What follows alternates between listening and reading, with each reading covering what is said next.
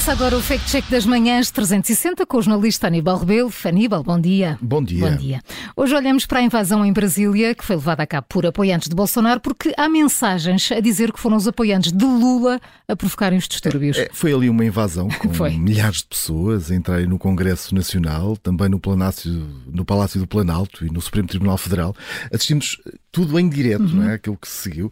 E depois, na sequência de, daquilo que, que estava ali a ver-se, grupos de bolsonaristas eh, no WhatsApp e no Telegram eh, foram partilhando mensagens eh, perante aquela destruição toda. Diziam que petistas infiltrados entre os manifestantes é que eram os causadores desta destruição. E então em que é que se baseia essa mensagem que vamos analisar, ou que estamos a analisar? Esta Aníbal? mensagem específica baseia-se num vídeo.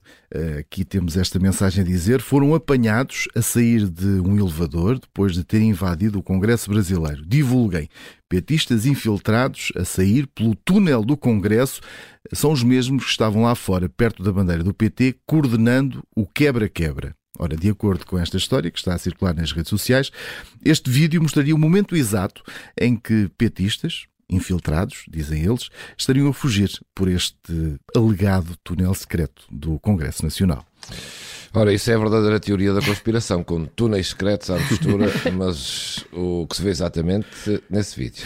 Ora, a teorias da conspiração é, é o nosso forte aqui.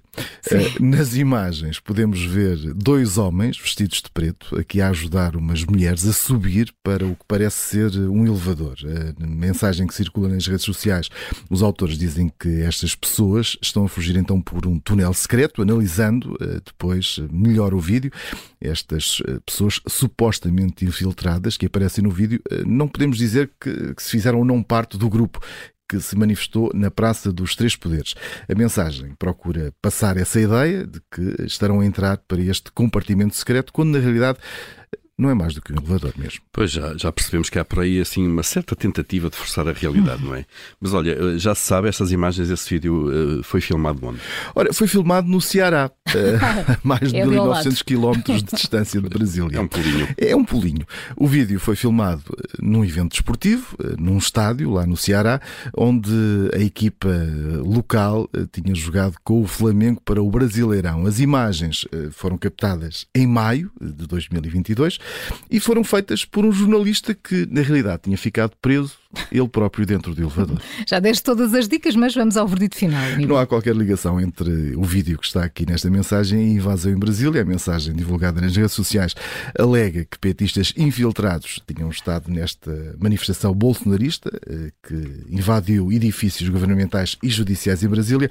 A gravação já vimos, é de 2022 e na realidade mostra mesmo um elevador com problemas no estádio do Ceará. Assim, na classificação observador, este conteúdo é errado. Então leva carimbo vermelho este fact-check da Rádio Observador. Amanhã voltamos a olhar para as notícias que circulam nas redes sociais.